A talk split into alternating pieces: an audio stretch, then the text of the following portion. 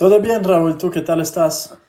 Todo bien, aquí con muchas noticias, muchas cosas interesantes de que platicar eh, el día de hoy. Eh, bueno, pues empecemos. Bienvenidos eh, a otro episodio más de Crypto Insights. Vamos a tener varias cosas de que platicar. El día de hoy Fran no está con nosotros, no va a poder estar, pero ya se unirá el, el siguiente episodio de Crypto Insights. Y bueno, en este episodio me gustaría comenzar con algo que creo que veo que todos están inquietos, ¿no? Que dicen, XRP no se dispara y Bitcoin ya está en los 60 y las altcoins están despegando y no veo eh, mucha acción de parte de, XRP. Entonces, eh, en lo personal, eh, bueno, más bien, ¿tú qué opinas, Edo, al respecto? ¿Por qué crees que XRP no se dispara? Y bueno, ¿cuáles son tus expectativas? Bueno, no es una sorpresa, ¿no? Tampoco Bitcoin ha hecho un movimiento sustancial, o sea, estamos ahí a los 60 mil. Es verdad que eh, si vamos a comparar con las altcoins, y no me gusta mucho el término altcoins, ¿no? Pero si vamos a comparar con las otras monedas, sí, Bitcoin subió un poco más, pero todavía, bueno, de los 50 a los 60 mil, creo que la última vez que hablamos aquí estaba en los 53 mil. É, es normal, es un movimiento normal y sabemos que lo que va a mover XRP uh, a niveles que van a ser cambiar de verdad ¿no? el paradigma no es por el movimiento de Bitcoin, pues sino por el momento en que se va a despegar XRP de Bitcoin. Y no creo que esto vaya a pasar ahora. Incluso yo uh, espero que el mercado vaya a bajar otra vez. No estoy diciendo ahora, pero en los próximos meses creo que ahora tenemos todo este hype mucho relacionado a Bitcoin halving que va a pasar ahora en, abril, ¿no?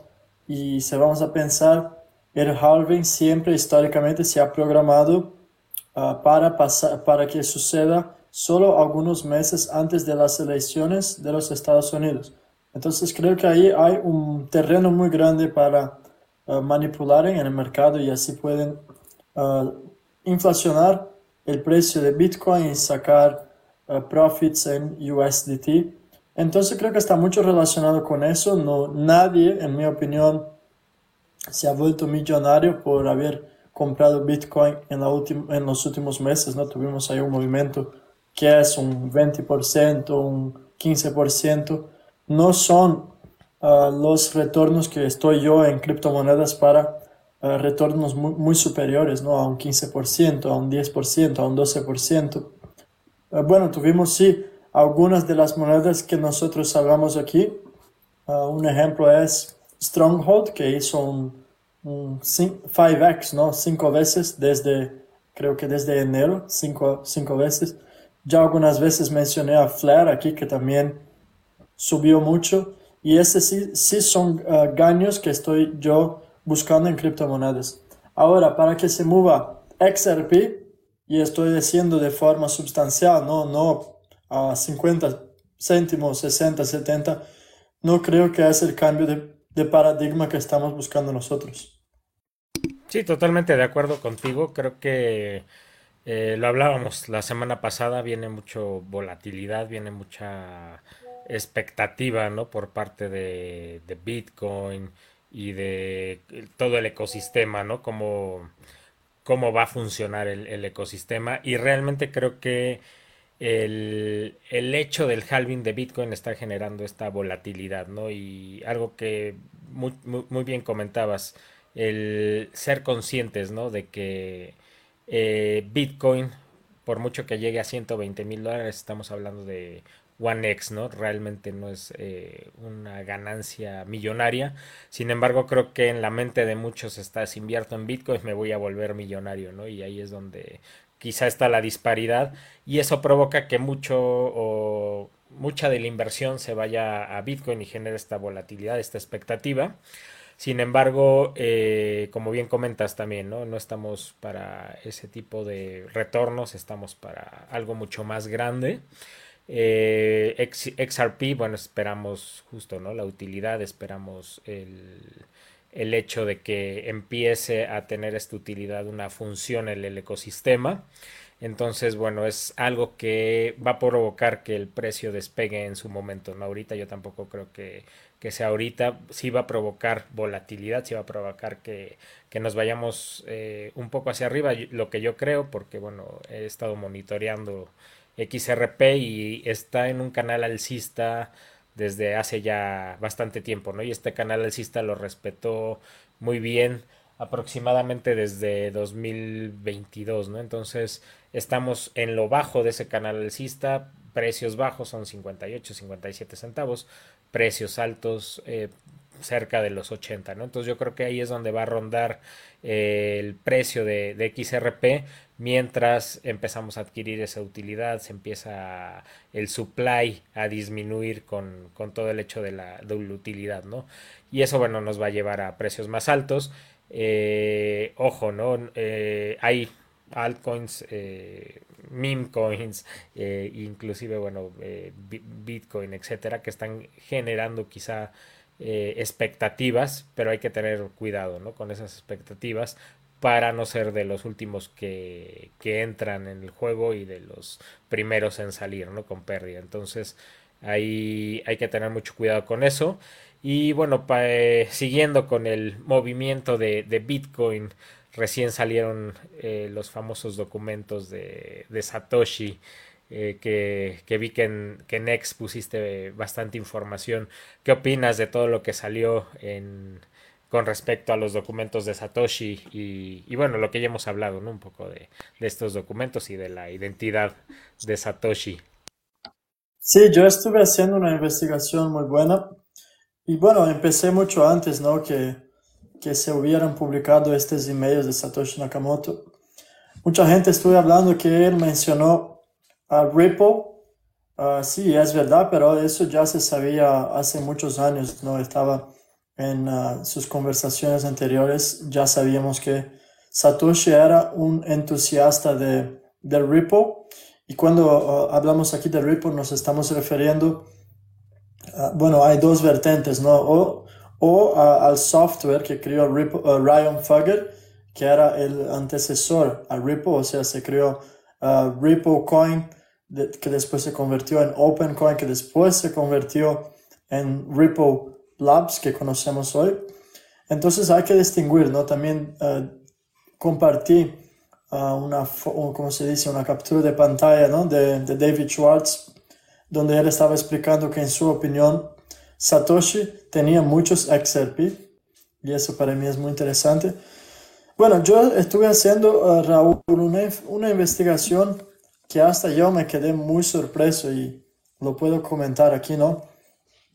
Uh, donde, uh, bueno, empecé investigando a Ryan Fugger, que es eh, el verdadero creador de Ripple, ¿no? Todo lo que salió uh, empezó con Ripple, pero, con, per, perdona, con Ryan Fugger, pero la versión oficial es muy distinta de lo que estaba yo descubriendo, ¿no? Entonces llegué a buscar acerca de la familia Fugger, y después descubrí que esta familia era una de las más influyentes en el mundo e incluso uno de ellos, uh, Jacob Fugger, uh, se decía que era el hombre más rico que vivió en la historia. Jacob Fugger está relacionado, claro, uh, lontano, ¿no? no lejos porque eso en el, en el siglo, en, en el año 1500, 1600, tiene una relación con la familia Fugger, que son los creadores de Ripple. Y ahí empiezo a buscar más investigaciones y he descubierto que la familia Fugger ya tenía su propia moneda. Eso hace 500 años, era una, una familia de banqueros, no tenían, controlaban los bancos, incluso hasta los días de hoy tienen conexiones con el ES, ES perdona, HSBC. yes, sí, sí, sí lo estaba diciendo en, en inglés y quise decirlo en claro. español. Conexiones con la, la, Hong Kong también, el, el, Banco de Hong Kong.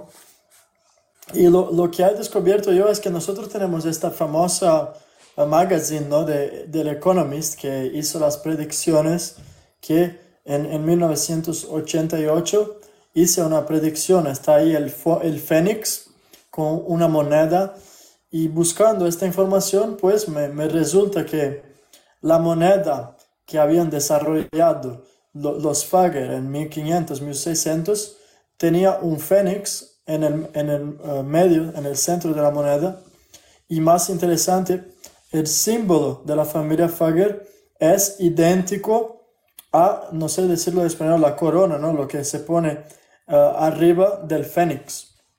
Y es muy sorprendente y esta simbología toda me llevó a entender que en mi opinión uh, Ripple es una, una agencia uh, del gobierno. Ripple es una agencia del gobierno y XRP es un plan que se desarrolla y hace muchos años que están programando eso, en mi opinión, siglos, ¿no? Creo que el sistema financiero no es lo que pensamos y muchas veces ya está programado por élites, ¿no? Como queréis llamar, ¿no? Es un poco, podéis decir que es una conspiración. Bueno, yo que me quedo horas uh, buscando, en mi opinión, no es una conspiración. Incluso voy a intentar poner aquí, uh, Raúl, ¿puedes uh, tú hablar un segundo que estoy intentando poner la foto para que ellos miren? Sí, claro. Sí, como digo, bien comentas, Eduardo, eh, ya había investigado un poco también acerca de Ryan Fogger. Eh, hace mucho tiempo que, que, inicié mis investigaciones sobre XRP. Y digo, no había llegado a las conclusiones que tú llegaste, ¿no? De, de la familia Fogger, me quedé nada más en Ryan. Pero digo, es impresionante, ¿no? Cómo todo se empieza a alinear y cómo va conectado hacia esto, ¿no? Que dices, ¿no? Todas las conexiones. Ah, aquí, aquí tengo, y se, lo explico ahora. Y aquí podéis, tengo que quitarme yo un poco de la pantalla. Como podéis ver, bueno, esta aquí abajo es la, la moneda de los Fagger, ¿no? Miráis que aquí a la izquierda tenéis el Fénix y dentro del Fénix, en la moneda que está a la derecha, uh, tenéis el símbolo de la familia Fagger, o sea, que está aquí abajo. Cuando miráis aquí, este es el símbolo de la familia Fagger, que son la, familia de los banqueros que han creado a XRP. Y si miráis aquí arriba, el mismo símbolo que, que se llama Fleur de Lis, que está aquí, miráis, está exactamente aquí arriba del, del Fénix. Si miráis el Fénix que está en la moneda, tiene una moneda también en el centro. Así podéis mirar un poco mejor. Es muy impresionante, o sea, eso de, la búsqueda que estuve haciendo eh, me sorprendió mucho y creo que no hay, no hay dudas, ¿no? Está muy relacionado. Está no, totalmente, creo que creo que está muy relacionado. Eh, de hecho, si mal no recuerdo, y digo, corrígeme si estoy mal, Edo, Ryan es de origen canadiense, ¿no? Sí, sí, eh, Uh, bueno, estaba viviendo en Canadá, pero creo que sus orígenes son de una familia alemán. Ok. Son los dos, Canadá y Alemania. Y Alemania. Ok, sí, porque digo, está más interesante aún, ¿no? Si nos vamos a, a la historia eh, detrás de todo, bueno, si nos vamos a Alemania, creo que tiene más eh, conexiones con el sistema financiero y como dices, creo que el sistema financiero no es lo que creemos o no está conectado como creemos, ¿no? Inclusive, quizá las conexiones son más profundas y hay que llegar a más detalle, más investigación que ahorita el hecho de que se esté convirtiendo todo a digital, a blockchain, nos está dando quizá un poco más de luz de, de dónde está el sistema financiero y a dónde va, ¿no? Creo que como bien comentas, ¿no? XRP es parte de un proyecto del gobierno muy grande o inclusive, ¿no? Ni siquiera del gobierno, sino arriba de, ¿no? Que, que está construyendo una plataforma eh, enorme de sistemas de información que va ligada hacia este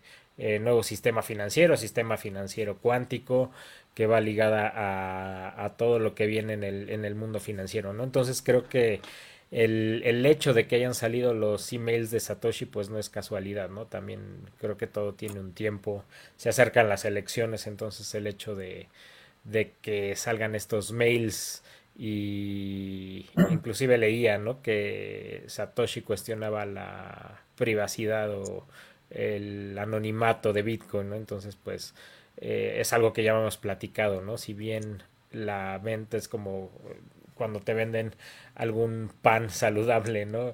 El, el hecho de que te, te, pongan cero calorías o es eh, orgánico no representa que realmente sea orgánico, ¿no? Sino que están quizá de alguna manera maquillándolo para que parezca orgánico, para que el, el, producto se vea bien, pero si te pones a leer los ingredientes, pues no es, no es orgánico, ¿no? Creo que un poco pasa eso con, con Bitcoin con respecto al anonimato, ¿no? El, el hecho de que nos los vendan así es, es algo que tenemos que confirmar, ¿no? Y, y realmente no es eh, que se pueda confirmar de manera sencilla, ¿no? Estoy hablando de alguien que, que, no conoce Bitcoin, que quiere invertir, pues no puede confirmar si es anónimo o no, ¿no? Simplemente lo compra confiando en lo que ha dicho la mayoría. Entonces, eh, si salieron estos mails y vienen a cuestionar eh, estos mails, el anonimato, si de ahí sale la investigación de Ryan Fogger, pues nos lleva a cuestionarnos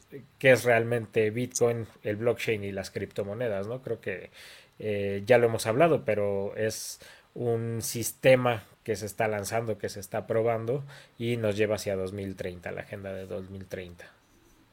Y más sorprendente, Raúl, es que yo estuve buscando uh, las orígenes del dominio, ¿no? De, de Ripple y dónde empezó de verdad, porque lo que ellos nos dicen es que Fugger tuvo esta idea en 2004 y el nombre uh, Ripple uh, llega desde un, una música, una canción, creo que es de The Grateful Dead Song, es una banda estadounidense y por eso el nombre Ripple. Pero eso no tiene ningún sentido porque yo encontré conexiones de Ryan Fugger con una empresa que se llama Ripple Communications desde 1991. Y cuando empecé a mirar ¿Qué era Ripple Communications? Bueno, Ripple Communications es el equivalente a una agencia de inteligencia del servicio secreto americano. Y ahí tú empiezas a entender las conexiones, ¿no? Eso está todo explicado en detalles con los links, con los dominios, con todo, toda la información en mi cuenta de X. Y tú entiendes que Ripple llegó desde una, una compañía de, una empresa, una empresa, no, bueno, una, institución del gobierno americano, y, pero eso no nos están diciendo. Ellos dicen que llegó en 2004, que no es verdad. Eso lo está demostrado que se llamaba Ripple Communications.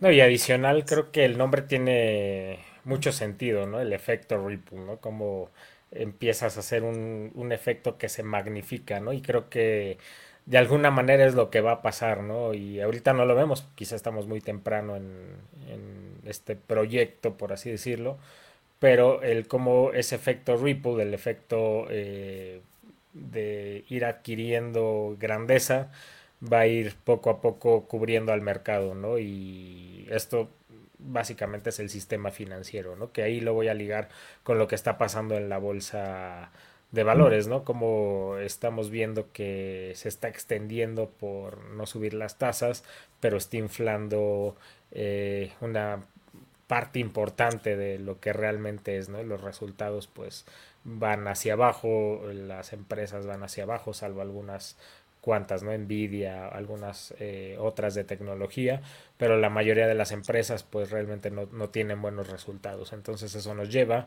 a preguntarnos pues qué es lo que va a pasar con la bolsa, con el sistema financiero, con cómo va a cambiar, hacia dónde va a ir el, sistema financiero. Entonces creo que el, hecho de que Ripple esté aquí eh, posicionándose junto con otros ecosistemas creo que es muy bueno.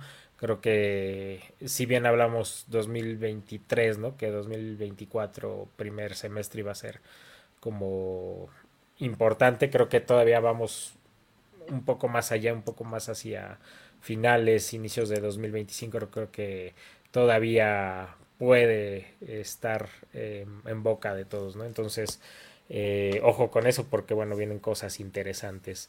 Eh, ¿Tú qué opinas, Eduardo, acerca de esto de la relación ¿no? que tiene el, sistema financiero actual? Hablo de lo que está pasando, ¿no? Con las tasas de interés, con la bolsa, con eh, todo el ecosistema, digamos, financiero tradicional con estas conexiones, ¿no? Que ya hablamos de, de Ryan, de el sistema financiero nuevo, de Bitcoin, de las criptomonedas. Bueno, yo veo que es una es parte de una transición.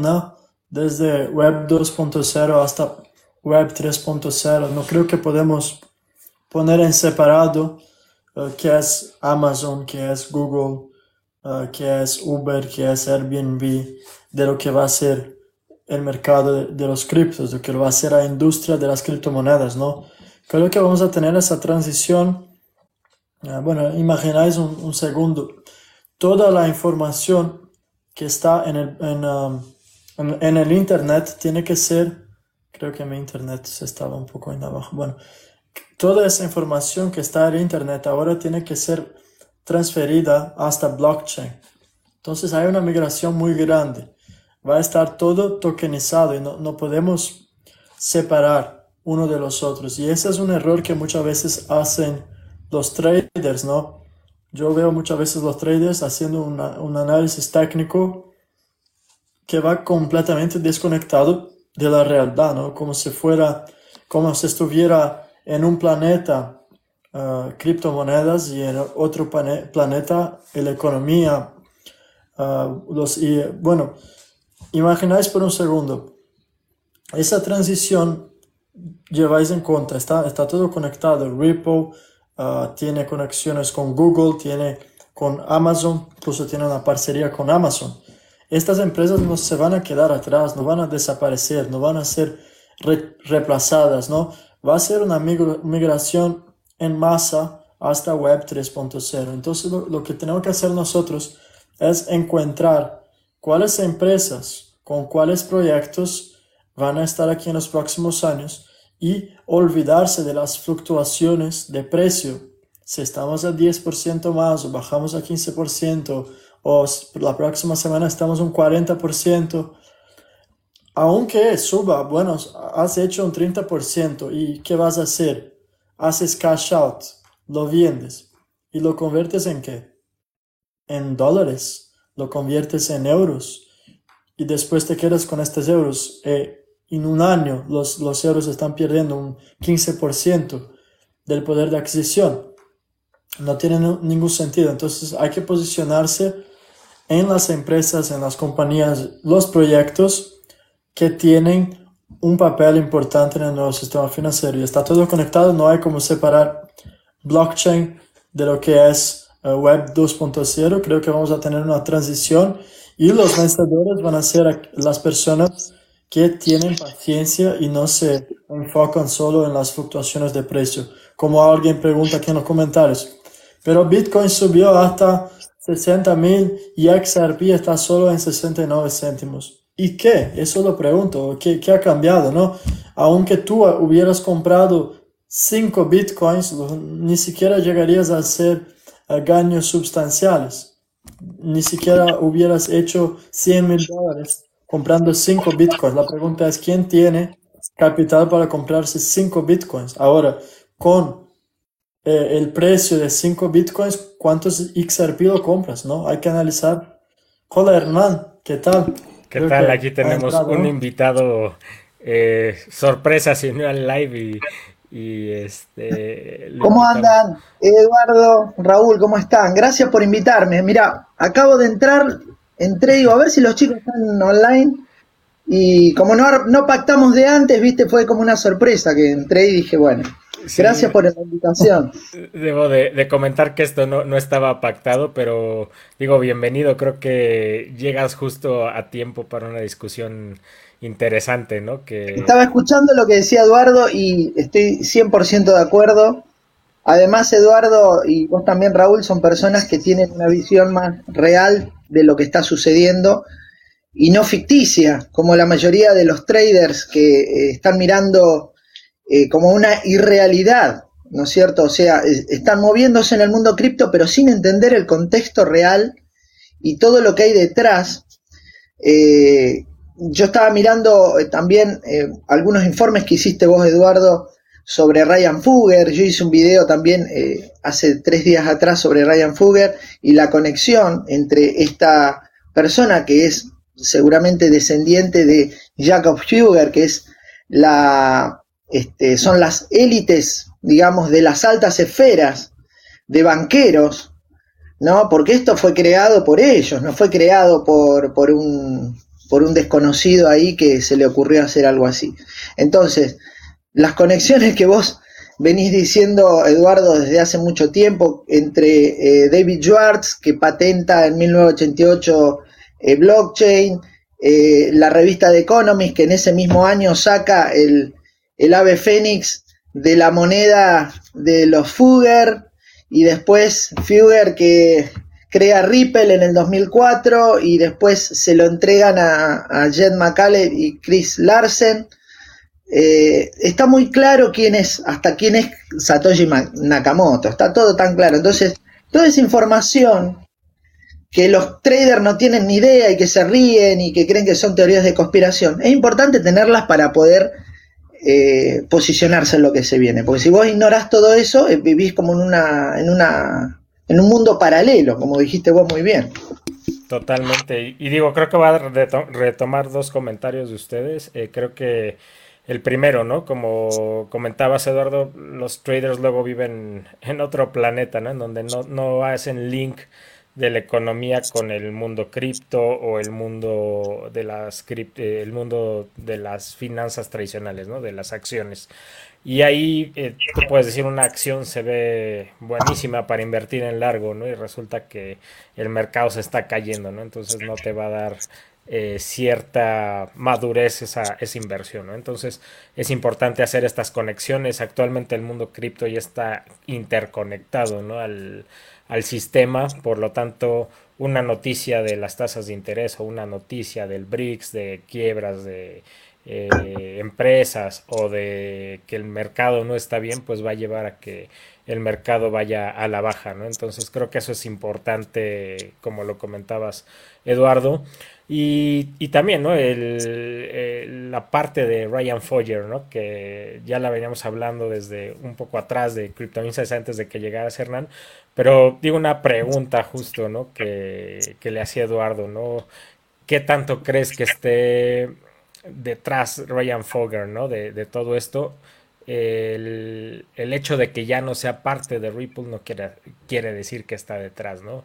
Creo que el que no sea parte de Ripple es para no mostrar eh, la cara hacia, hacia lo que está pasando, ¿no? Pero yo creo que si se habla o se, se, empieza a hablar ya de Ryan Fogger, de Satoshi Nakamoto, pues creo que hay mucho detrás de quién está detrás de este sistema financiero y ahí quiero saber su, su opinión.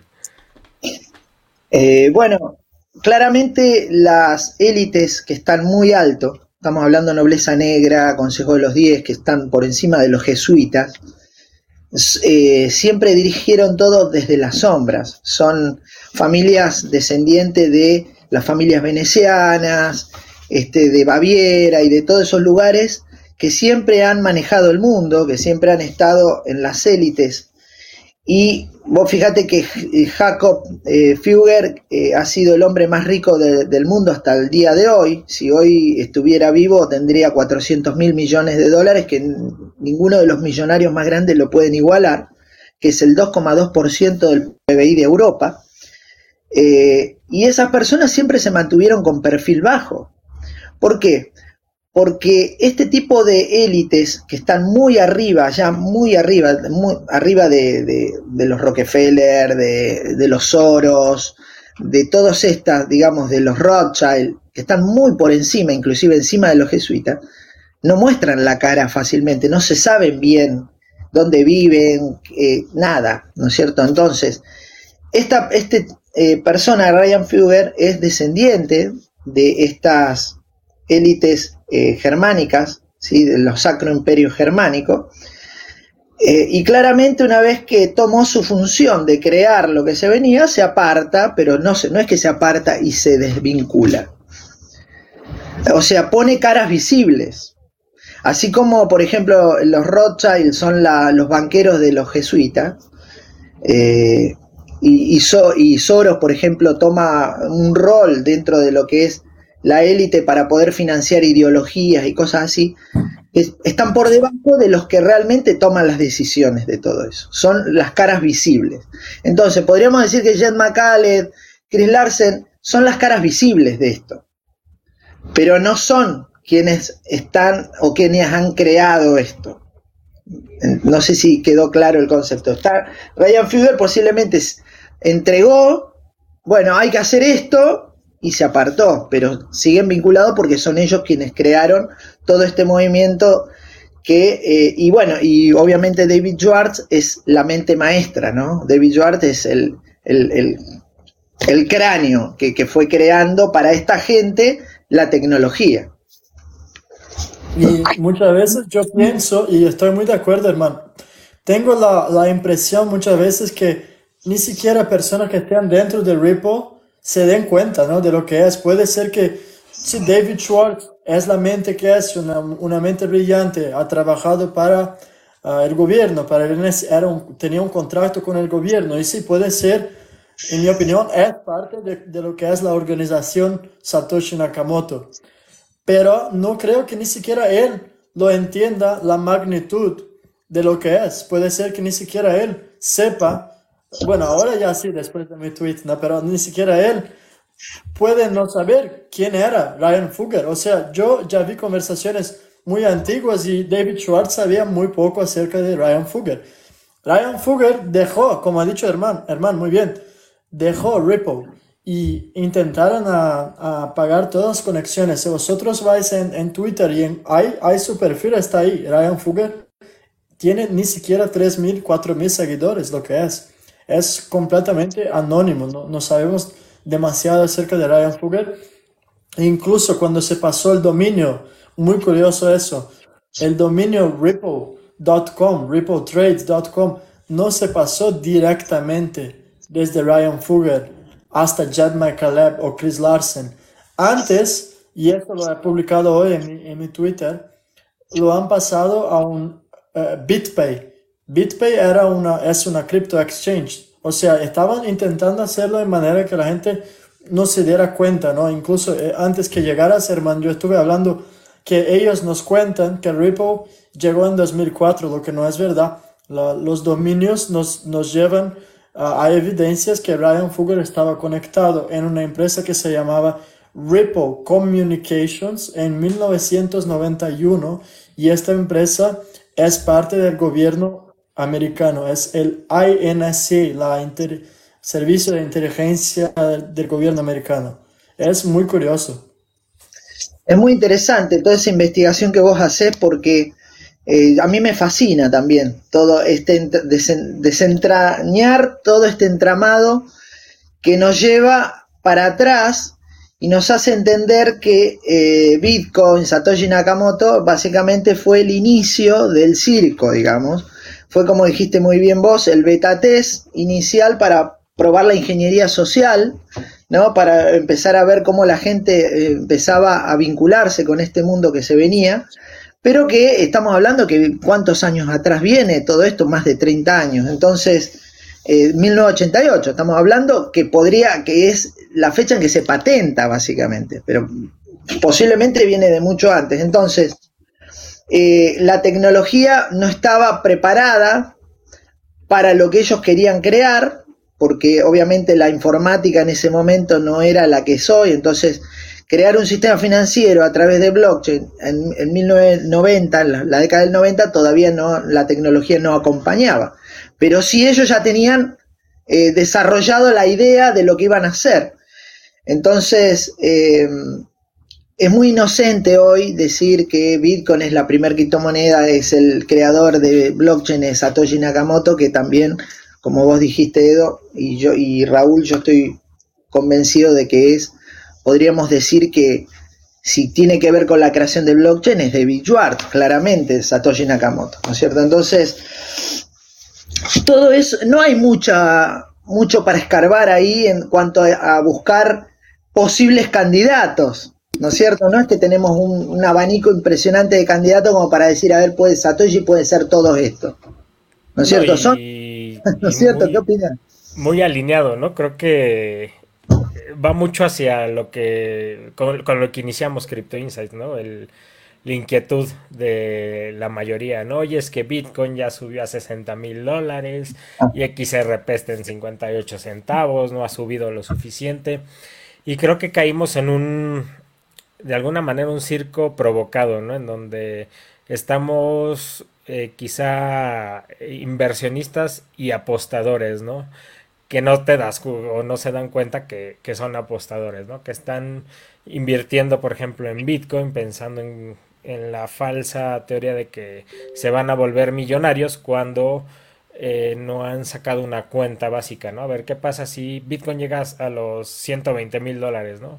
Estaré duplicando mi dinero, ¿no? Nada mal para una inversión, pero lo que decía Edo, ¿no? no, no eh, yo no busco duplicar mi inversión, ¿no?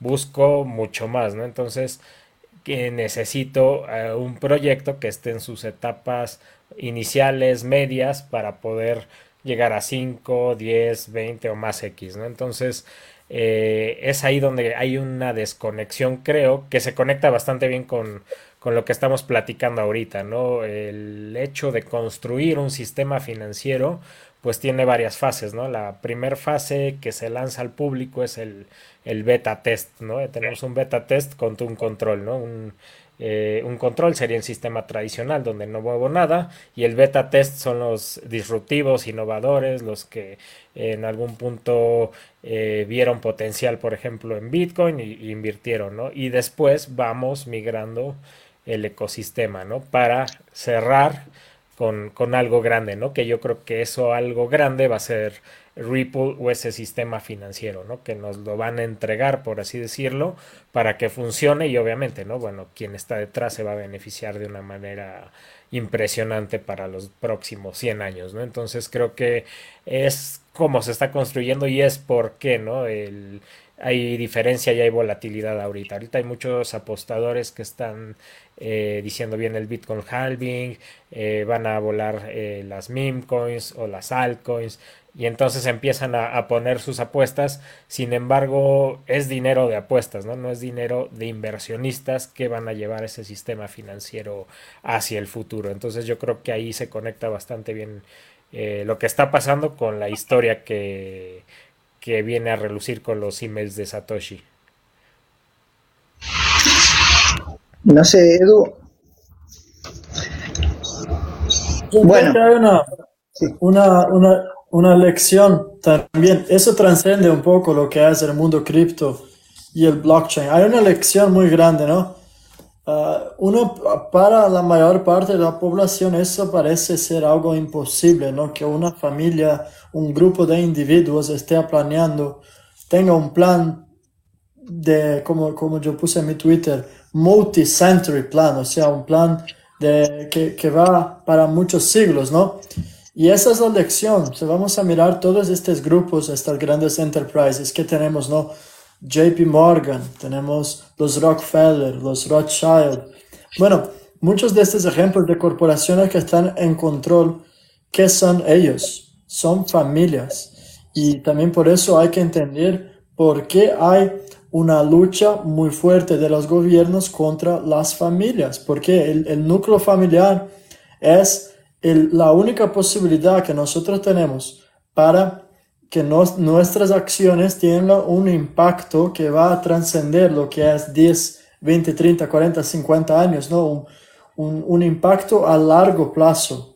Estoy refiriéndome aquí a hasta más de 100 años y por eso los gobiernos hacen todo lo que quieran, todo lo que están haciendo, esta lucha contra las familias es para ganar el control de los individuos, de las mentes, para que sean esclavizados y no se pueda pasar el conocimiento, ¿no? Para que esté todo en las manos de las universidades. Así ellos tienen el control de la historia, de, todo lo que sea. Es una lección muy importante. Totalmente de acuerdo, totalmente de acuerdo. Hay lo, lo, que la gente le llama teorías de conspiración en realidad no son teorías. Son conspiraciones, sí, pero conspiraciones llevadas a cabo de una manera exquisita, ¿no? Son conspiraciones con una ingeniería social desarrollada en, por ejemplo, el Instituto Tavistock, donde se evalúa de qué manera pueden llevar a, las ovejas hacia donde ellos quieren. Y lo que está pasando ahora con Bitcoin es eso, ¿no? fíjate los comentarios de la gente que están contentos porque subió 3, 4, 5 mil dólares, cuando en porcentaje eso son 4,5%, 5%, que es lo mismo que que RP suba a 3 centavos, entonces, o 5, una cosa así. No hay diferencia en cuanto, pero no lo entienden, no lo entienden, porque lo que han logrado es nublar la mente de la gente al punto que ya no saben ni hacer una cuenta. Pero ¿por qué es así? Porque logran eh, que la gente se fanatice con, lo que ellos quieren que se fanaticen. Así como en el 2020 lograron que la gente se fanatice ¿sí? con, con quienes estaban implantando toda esa pandemia, podremos decirlo, y defiendan a muerte ¿no? el sistema y, si vos no te ponías esto, no te ponías esto, te, el vecino te, te insultaba, ¿no? porque yo, yo, lo viví en carne propia.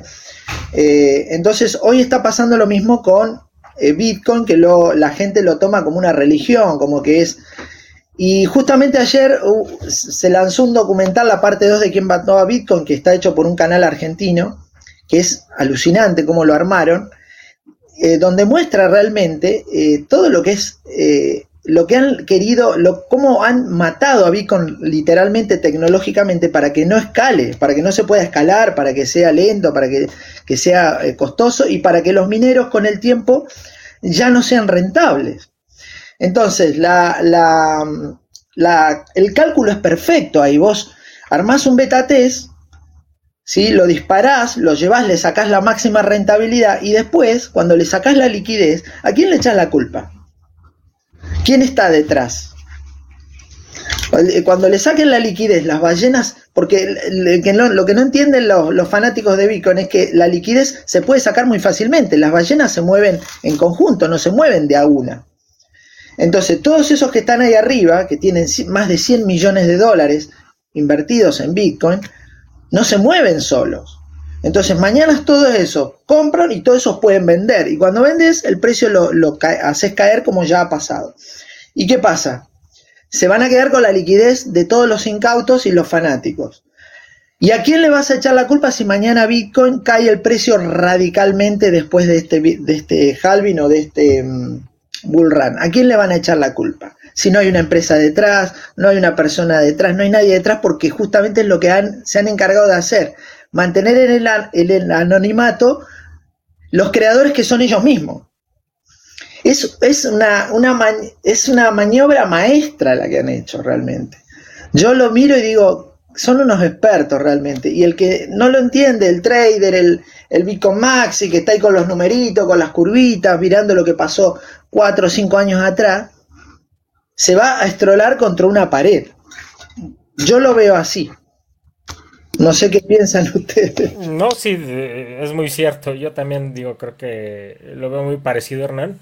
Eh, creo que de alguna manera bien comentas, ¿no? El, hecho de la figura de Satoshi y que sea anónimo y que no haya alguien a quien reclamarle, como bien comentas, ¿no? Eh, ¿Qué pasa cuando hay un fraude y no tienes a quién reclamarle, ¿no? tienes una empresa donde ir? O inclusive, ¿no? Vas con tu gobierno y vengo a demandar a... ¿A quién, no? A Satoshi Nakamoto, bueno, cuando encontremos para empezar nosotros quién es.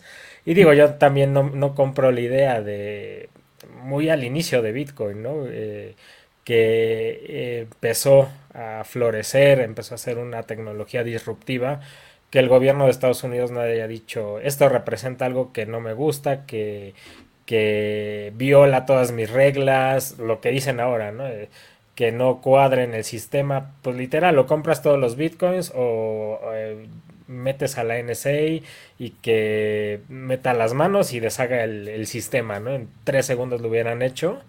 Y en ese entonces, en teoría, sabían la, identidad de Satoshi, ¿no? Lo podían localizar.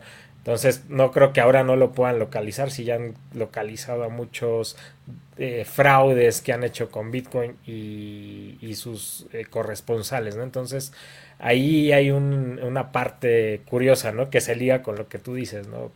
Bueno, ¿a quién le reclamamos, no? A Satoshi Nakamoto, ¿a quién, no? Y va también ligado a una pregunta que hicieron, ¿no? ¿Cómo van a alargar la, la falsa economía para seguir viviendo del sistema?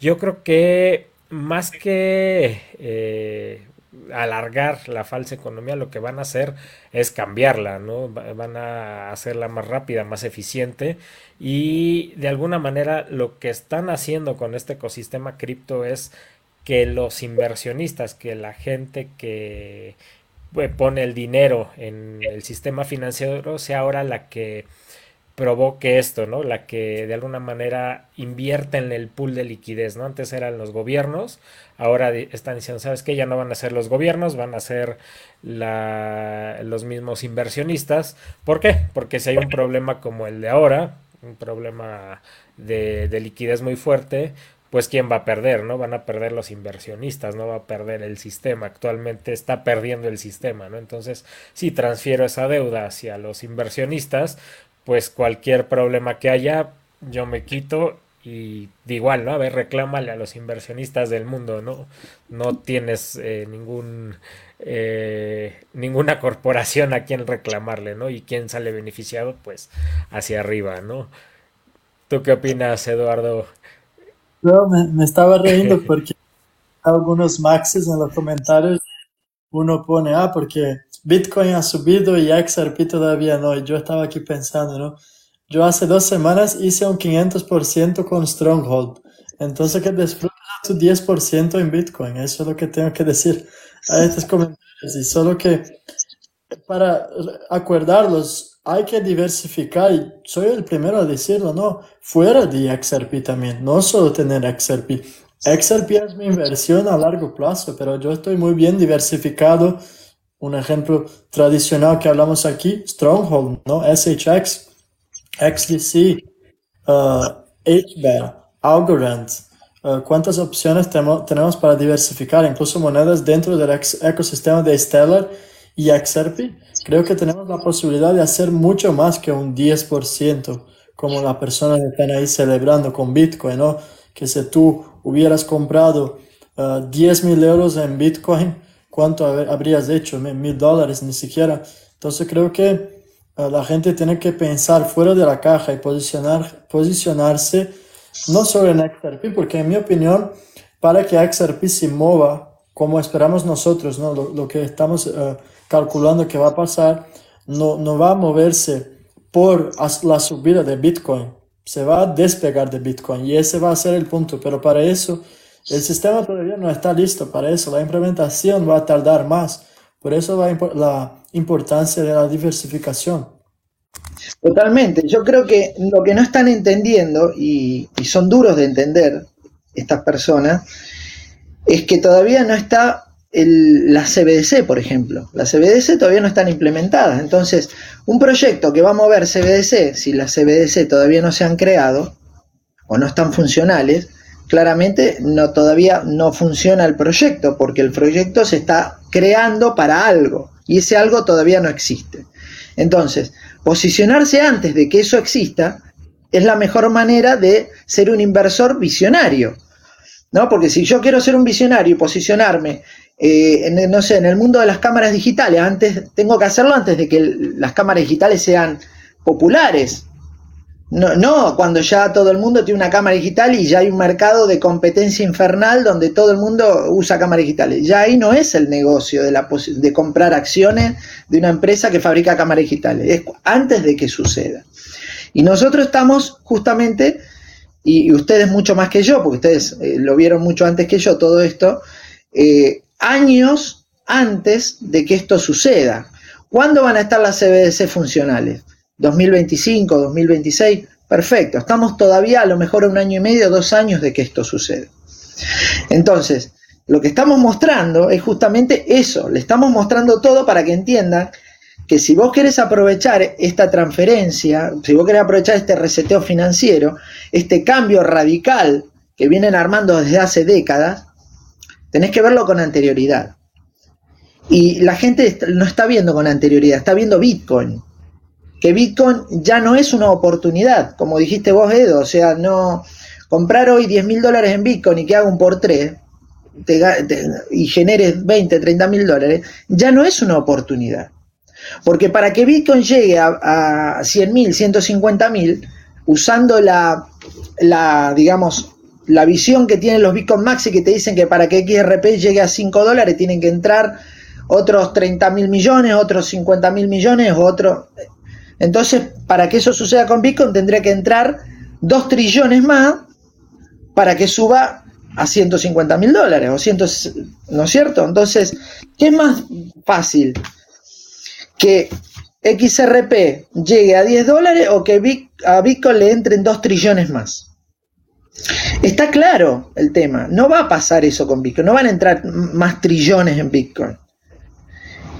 Eh, este Totalmente de acuerdo, creo que eh, esa matemática tan sencilla no funciona tan sencillo, ¿no? Es como el petróleo, ¿no? Y vámonos a, un activo que, que, ya es usado, ¿no? El petróleo, su precio no se basa en cuánto es, eh, digamos, entra al ecosistema, se basa en otros factores totalmente distintos a, literal, ¿no? Tres números. Entonces, eh, creo que hay que tomar eso en cuenta porque si no distorsiona mucho, ¿no? El, el cuál va a ser el precio y realmente cuál va a ser el precio es como si te digo hoy, ¿no?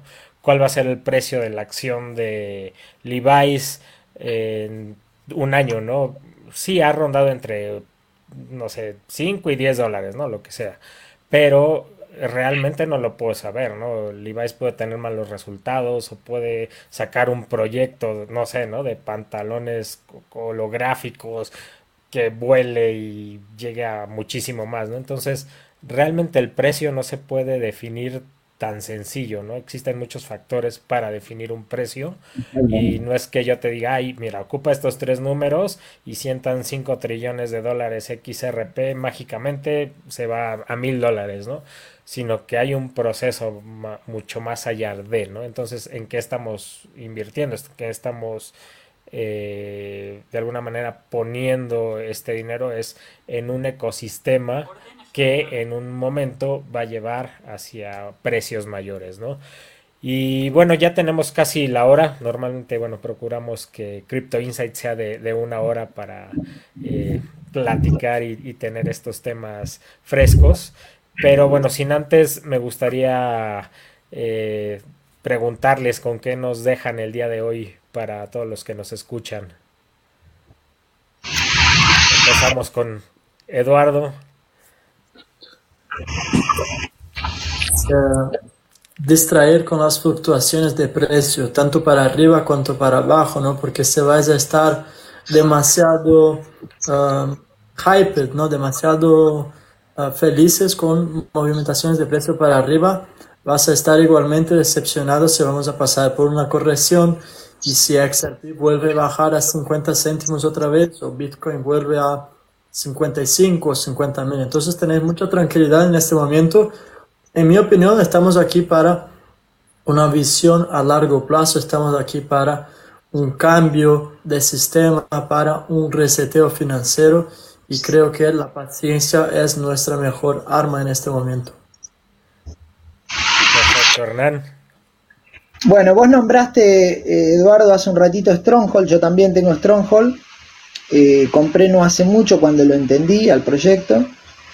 Eh, para los fanáticos de Bitcoin, estudien el proyecto XBG, que es una especie de Bitcoin ISO 20022. Tiene el mismo fundamental que Bitcoin, prácticamente el white paper de, es el mismo, pero es un proyecto que está dentro de, la, de los ISO.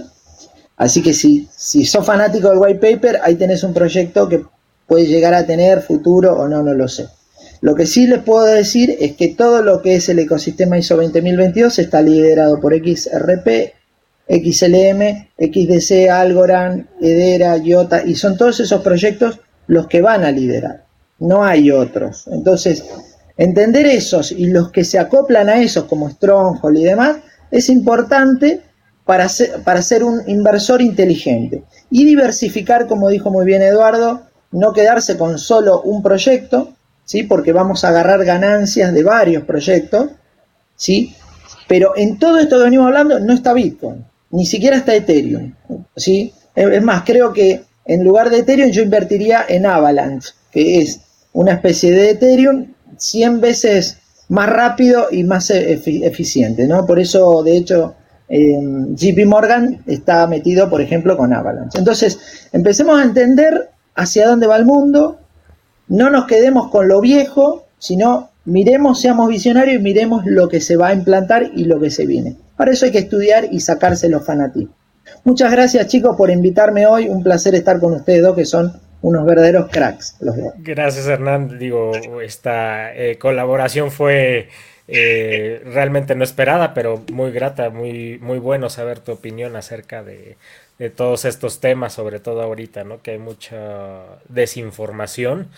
Yo los dejo con básicamente lo mismo, ¿no? De hay mucha desinformación en, en, las redes, tengan cuidado y sean pacientes sobre todo porque muchas veces eh, no somos pacientes y queremos retornos inmediatos, ¿no? Y eso nos lleva a cometer eh, decisiones que quizá nos llevan a cambiar nuestro destino, ¿no? El decir, ¿sabes qué? Que saco mi inversión en la ISO 222 para meterlo a Bitcoin porque me dijeron que Bitcoin ya llegó a 60 mil, ¿no?